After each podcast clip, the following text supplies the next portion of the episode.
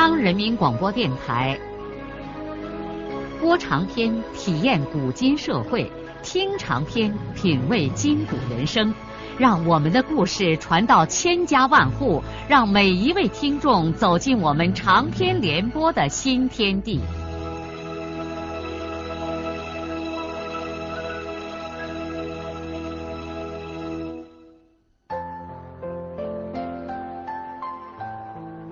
听众朋友，请继续欣赏荣获茅盾文学奖的、由中国文联出版社出版的路遥的长篇小说《平凡的世界》，由李野墨演播。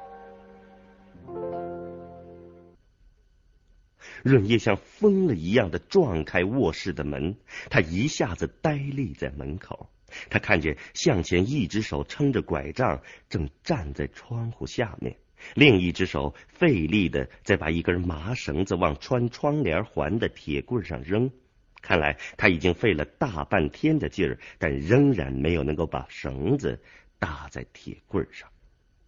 润叶猛然的冲过去，一把抱住了向前，接着把他按在了旁边的床上，哭喊着说：“你在干什么？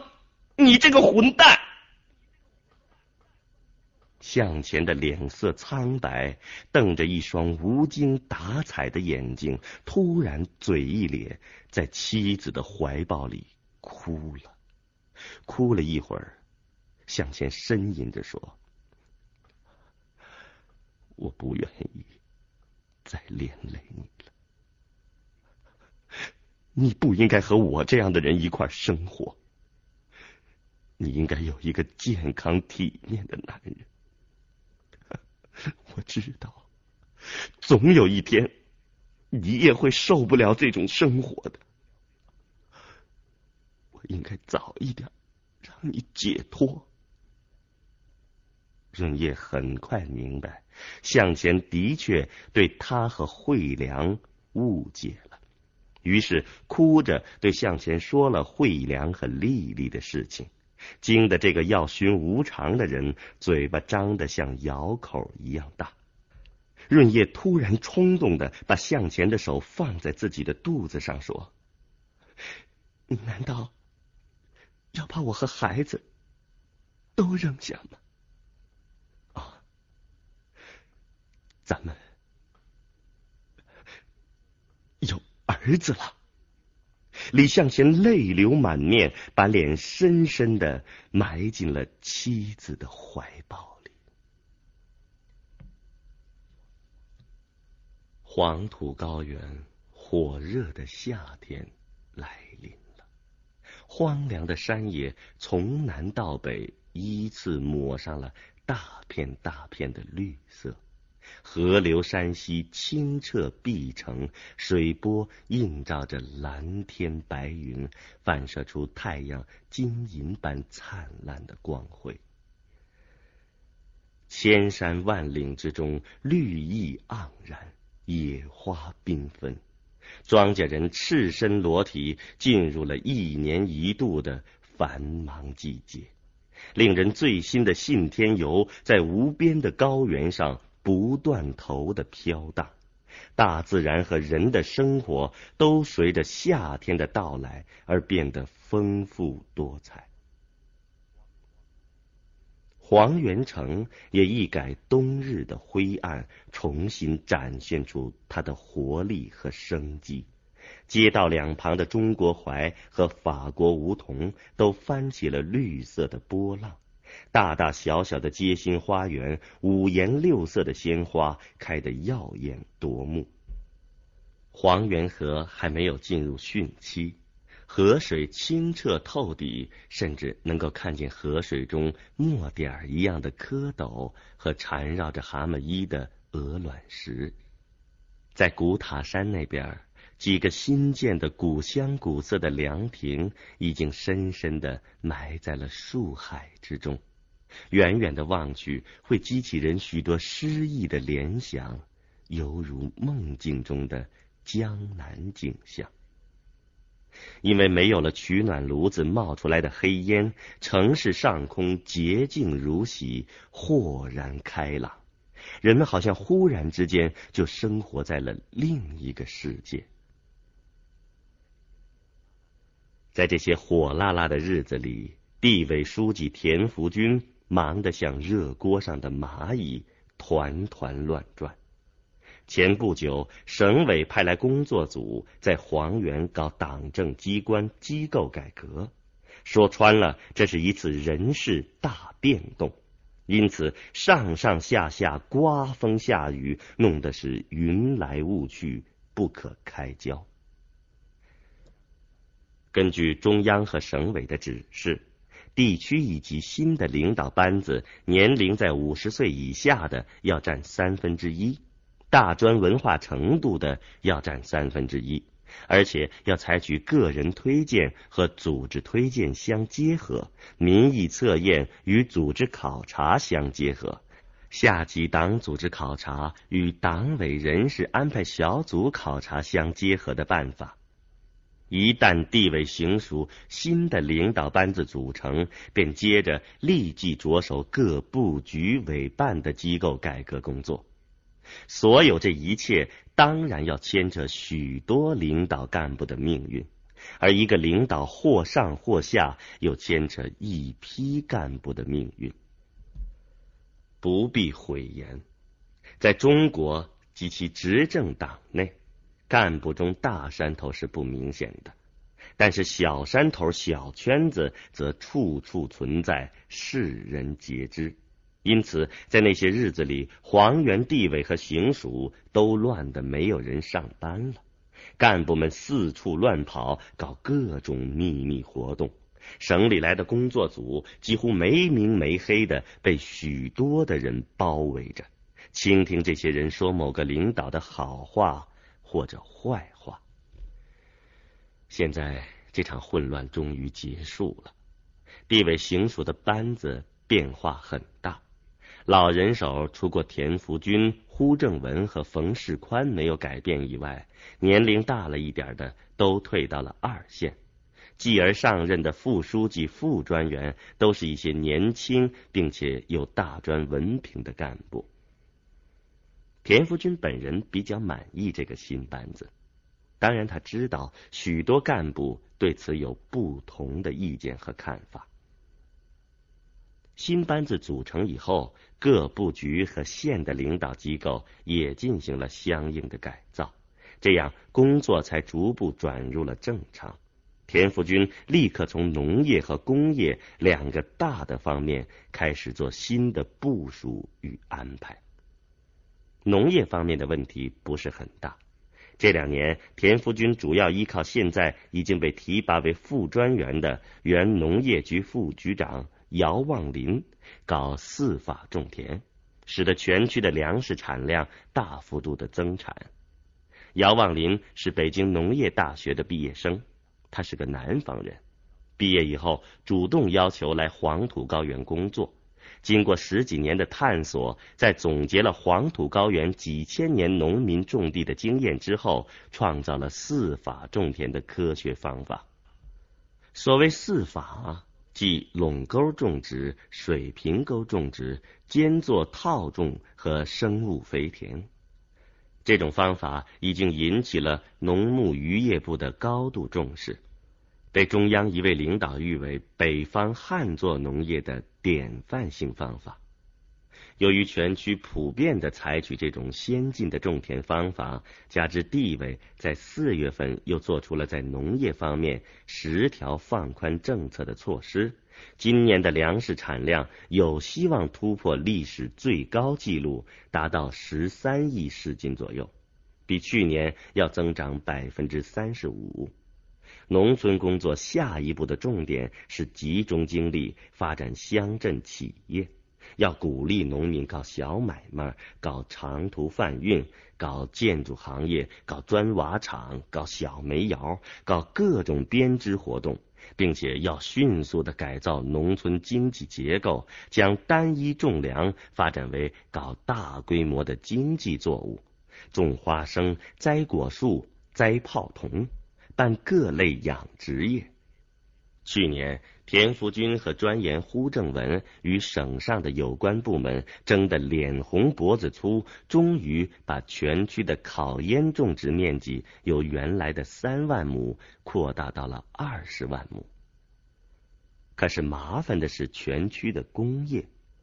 如果按照中共十二大的精神，农业工业生产总值要在本世纪末翻两番。就黄原地区而言，光靠发展乡镇企业和扩大农村的多种经营，根本不可能实现这样一个惊人的目标。必须在骨干企业上下大功夫。没有工业的翻番，总产值的翻番就是一句吹牛皮的话。黄原在历史上一直是一个贫困落后的地区，但实际上又不穷。它的优势在资源方面，这里有石油，有煤炭，还有一百六十多万亩次森林。田福军设想，旁的先不说，如果原油能搞到六十万吨以上，产值就有四五亿元人民币。另外，应该把炼钢厂、丝绸厂、水泥厂和第二毛纺厂的规模扩大。现在那种状况根本就见不了几个钱。设想仅仅是设想，可是困难却大的无法设想。主要的困难在两个方面：一是交通运输，二是缺乏人才。外地的知识分子不愿意到这儿来，本地的知识分子又大量的往外流。田福军和胡正文商量之后，决定召开县委书记、县长的会议，地区部门的一二把手也参加，让大家出主意、想办法。田福军在这个会的开头很动感情的讲了一番话，把县一级领导鼓动的人人像屁股下面用棍撬一般的坐不住了。田福军在这样的场合讲话，从来就不用稿子。而且也不在主席台上坐，他通常都是一边抽烟，一边在大家的座位中间走来走去。讲话的时候有点东拉西扯，但是从来不离主题，并且随意插上几句黄原式的幽默，引得众人哄堂大笑。不过这次讲话，田福军却出了点丑。他从裤兜里掏手绢擦汗的时候，竟然在手绢中间混着一只丝袜子。当他边说边用袜子擦脸的时候，县长、县委书记们都笑成了一堆。田福军弄了半天，才发现大家为什么笑，把他自己也逗得大笑了起来。因为田福军有脚气病，夏天老喜欢光脚穿鞋，可是艾云一定让他穿袜子。田福军一急，就常常出了门再把袜子脱了塞在衣袋里，结果在会上弄出这么个笑话来。就在这次会上，有人提出来是否可以利用一下黄原的政治优势的问题。他们说，除过资源，黄原还有一个优势，就是三老干部多。这是个事实，因为这里是老区，出去的干部多。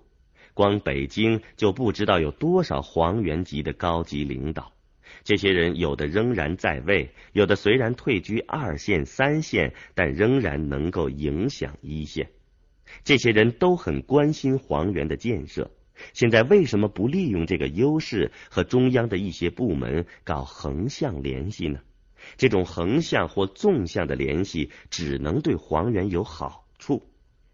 其实田福军也早就有这个打算，于是在这个会议上就决定以地区的名义在北京开一个汇报会，名义上是个汇报会，实际上是让中央和一些部门支援黄原的建设来。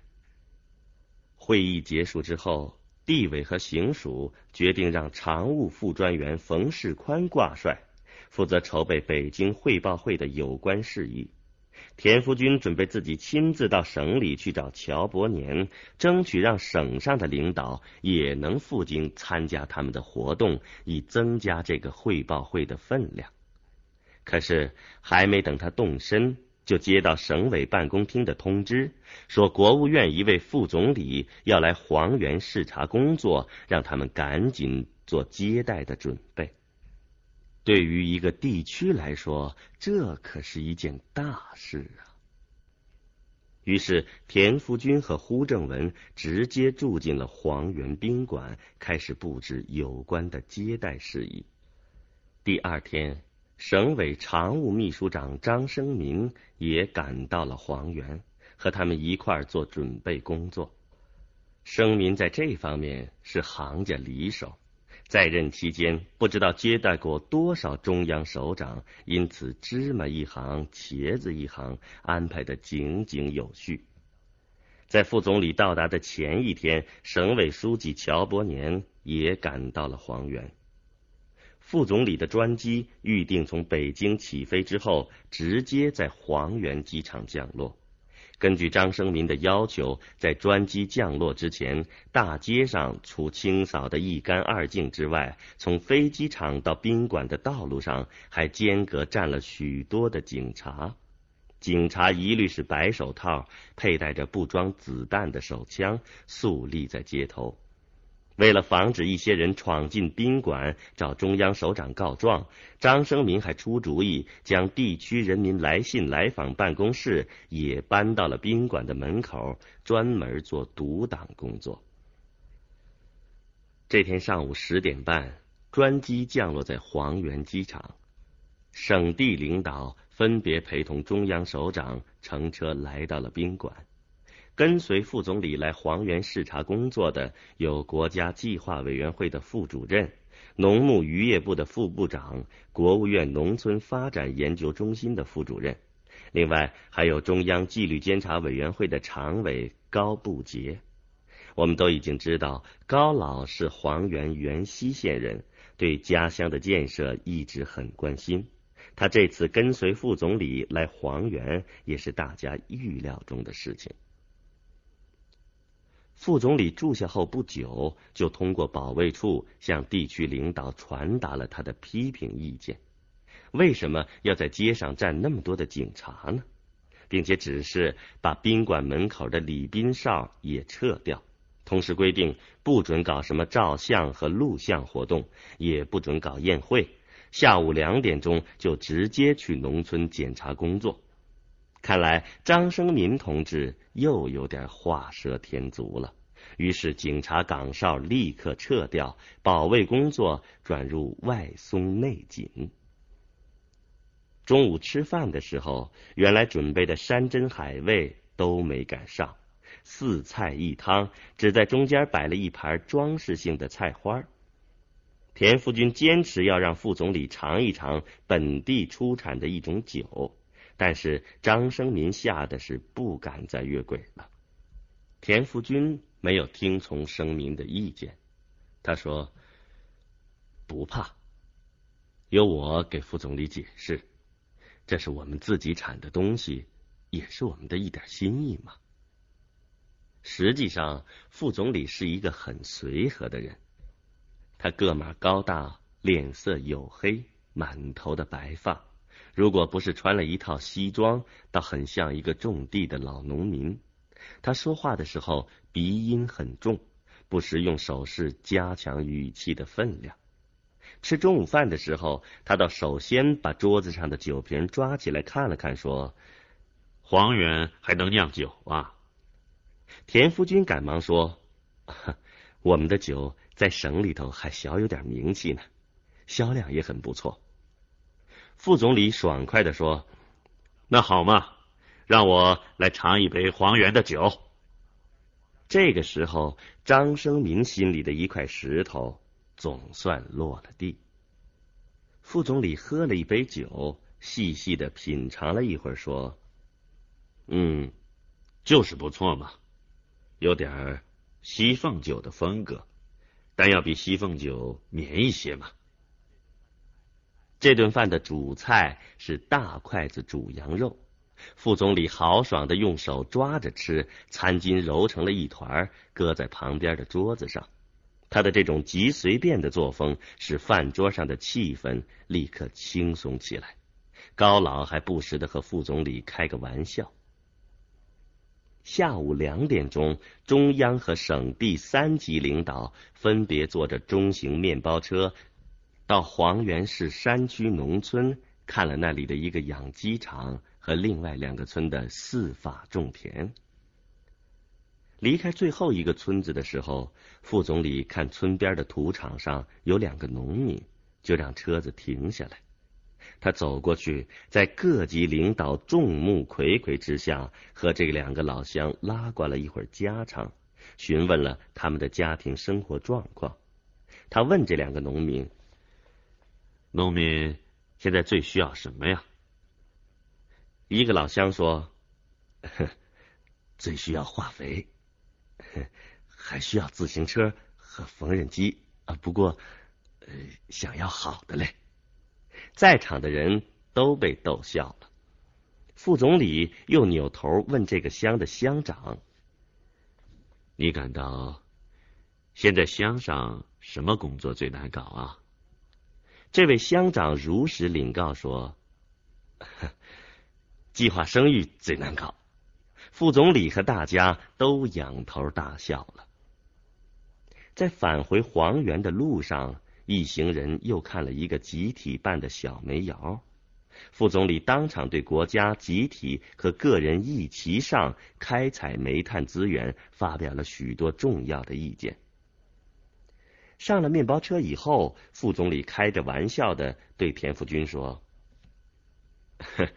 福军呐，你们应该设法让煤矿工人把脸洗得干净一些嘛。”在大家的笑声中，高老说：“ 小煤窑条件差，工人洗澡都很困难。他们自己开玩笑说，连他们老婆的肚皮都是黑的。”车上的人都笑的是前仰后合。第二天上午，在宾馆二楼的会议室里，由田福军主持。专员呼正文向副总理汇报了黄原地区几年来的工作情况。副总理对这个地区的工作给予了充分的肯定和赞扬，尤其对四法种田表现出极浓厚的兴趣。他说：“咱们国家是缺水国家，特别是北方，依靠灌溉没有办法解决问题，因此农业可以分为灌溉农业和旱作农业。”旱作农业不靠灌溉，而靠改良土壤、保存天然的雨水。四法种田正是旱作农业典范性的经验。副总理对旁边农牧渔业部的副部长说：“你们是否可以在黄原开一个全国性的旱作农业会议呢？啊，当然主要是北方的各省参加了。我们。”很快着手准备召开这样一个会议。副部长说着，把副总理的指示写在了自己的笔记本上。当呼正文汇报到黄原地区老干部多，住房十分困难，而地区又没有资金解决的时候，副总理笑着说：“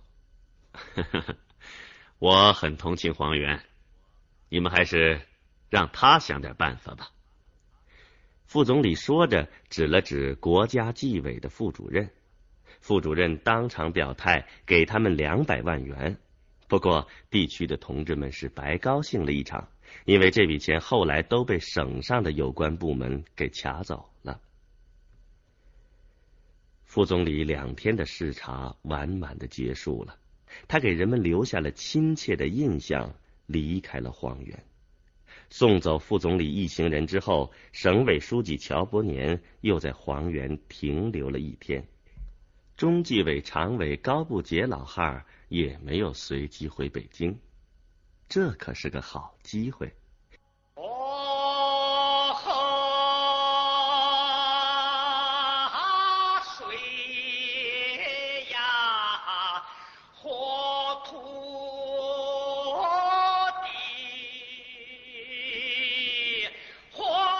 的长篇小说《平凡的世界》今天就播送到这里。